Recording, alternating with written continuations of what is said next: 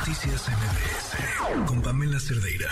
Está con nosotros la responsable de que estemos aquí, en este bello lugar, Michelle Friedman, secretaria de Fomento Turístico del Estado de Yucatán. ¿Cómo estás? Yo feliz de que estén aquí, Pamela. Estoy muy contenta porque pues siempre hay buenas cosas que decir de Yucatán, pero ahora estamos de fiesta con la convención bancaria, el evento más importante del sector financiero en nuestro país, y eso nos permite mostrar lo muchísimo que tiene que ofrecer Yucatán ante líderes de opinión, ante tomadores de decisión y ante todos los visitantes que tenemos. Voy a empezar por lo más obvio, pero qué bonito está el aeropuerto.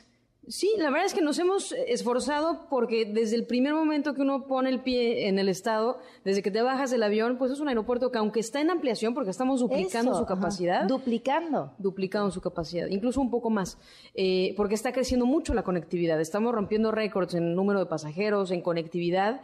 Y bueno, aún así, aunque esté en obra, el aeropuerto está limpio, está bonito y siempre decorado con imagen de, turismo. Lo que queremos es, eso, dar una buena bienvenida. De eso, me tiene, bueno, además... Eh, ¿cuánta gente están recibiendo en estos dos días? Bueno, estamos solamente por la convención bancaria más de 1.300 personas, pero tenemos un evento de, un festival de música sacra en el pueblo mágico de Izamal, tenemos la y la feria del libro en, el otro recinto, en el centro de exposiciones. Entonces, bueno, constantemente están pasando cosas interesantes aquí en Yucatán. Y me llamó también muchísimo la atención al llegar la cantidad de anuncios de construcciones, de edificios, de departamentos, está creciendo muchísimo. Mucho. Yo creo que no solamente turistas, también... Eh, habitantes están queriendo llegar a Yucatán. Sí, ya les mandamos medio Chilangolandia para acá. No sé qué tan bueno, qué tan bien vistos Hay que empezar a desacelerar eso si se puede.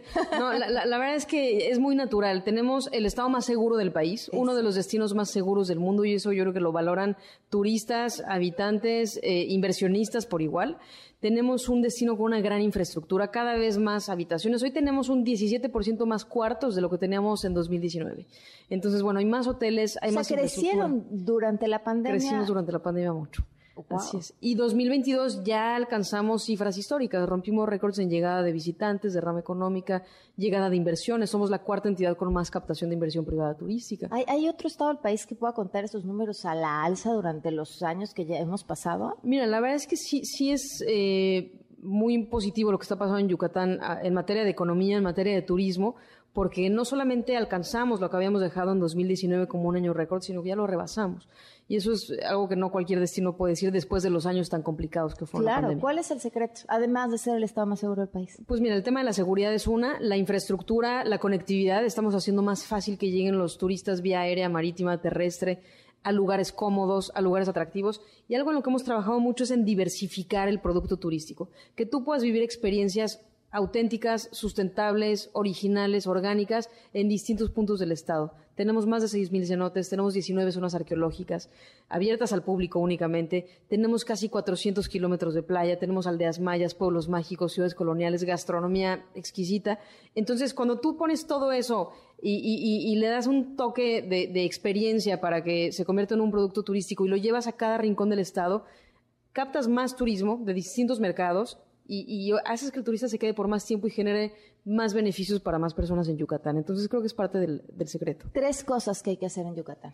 Wow, este, sí, ya hay sé, con esa oferta te dije muy Acabamos de terminar la campaña de 365 días en Yucatán. Bueno, no acabamos, fue el año pasado y nos quedamos con tantas que hicimos la segunda etapa de 365 sabores.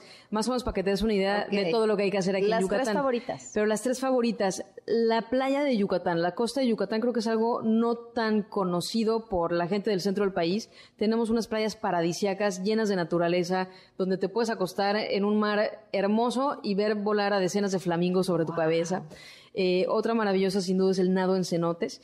Y algo muy reciente, pero que vale mucho la pena, es el programa de las aldeas mayas. Es turismo rural, turismo comunitario en las zonas eh, donde están las comunidades mayas para sentarte a tomar una clase de cocina con una mujer maya dentro de su casa maya o sentarte a urdir una hamaca o a tejer un, bordado. Creo que son experiencias muy auténticas y que vale la pena, pero bueno, te podré decir decenas o cientos de otras experiencias como la visita a los apiarios para extraer la miel yucateca, o el paseo por las salineras, las coloradas, nuestros cuatro pueblos mágicos, en fin.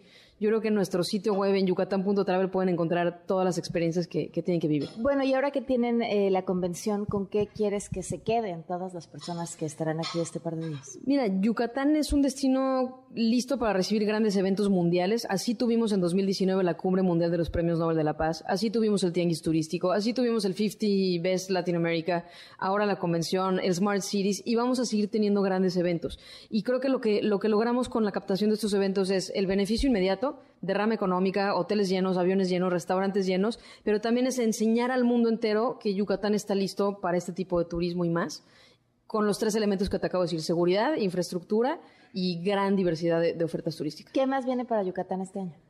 Pues mira, vamos a seguir trabajando, lo estamos haciendo desde el año pasado mucho en el tema gastronómico, hemos hecho muchas actividades gastronómicas, eh, tendremos eventos, maratones gastronómicos, tenemos grandes talentos. Trabajando en tema gastronómico, no tienen más que abrir cualquier cocina lo que sea. tienen un espectáculo de sabor. Es increíble, desde lo tradicional hasta lo contemporáneo, los productos endémicos, la miel yucateca, el pulpo maya, el cerdo pelón, los platillos emblemáticos, la cochinita, eh, los papazules, etcétera. La verdad es que sí es es algo muy atractivo y es un gran elemento identitario que muestra y narra la historia de Yucatán.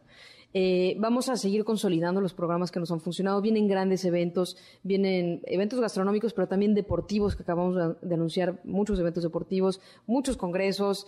La verdad es que viene un año fuerte en donde, si ya en 2022 rompimos récord, 2023 estoy segura que lo seguiremos haciendo. Pues de verdad, eh, felicidades. Siempre es un gusto poder platicar contigo. Gracias, por invitarnos. Estar aquí es un enorme privilegio y seguir hablando de este estado tan hermoso. Lo que, ahora sí que lo que han hecho lo han hecho muy, muy bien y da muchísimo gusto. Muchas gracias, Pamela. Pues bienvenidos todos, todo el auditorio de MBS y todos ustedes, por supuesto. Muchas gracias. Noticias MBS